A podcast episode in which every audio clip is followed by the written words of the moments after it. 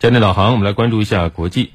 当地时间三月二十三日，联合国安理会就俄罗斯提出的乌克兰人道问题决议草案进行投票，投票结果为两票赞成，十三票弃权，决议未能通过。其中，俄罗斯和中国投了赞成票。中国常驻联合国代表张军在安理会表决后的解释性发言中提到，乌克兰危机爆发后，人道局势持续恶化，外溢影响不断扩大，引发国际社会广泛担忧。安理会已就乌克兰人道问题举行多次讨论，有关平民伤亡增加、难民人数上升、人道救援严重不足的报道令人痛惜。同许多的成员一样，中方一直呼吁最大限度避免平民伤亡，尽一切努力保障基本的人道需求。同时，也一直主张安理会履行好维护国际和平安全的首要责任，在乌克兰人道问题上发挥出应有的作用。张军表示，中方就乌克兰人道局势提出了六点倡议，并向乌克兰红十字会提供多批人道救援物资。我们欢迎其他各方提出的任何有助于缓解和解决乌克兰人道危机的倡议和举措。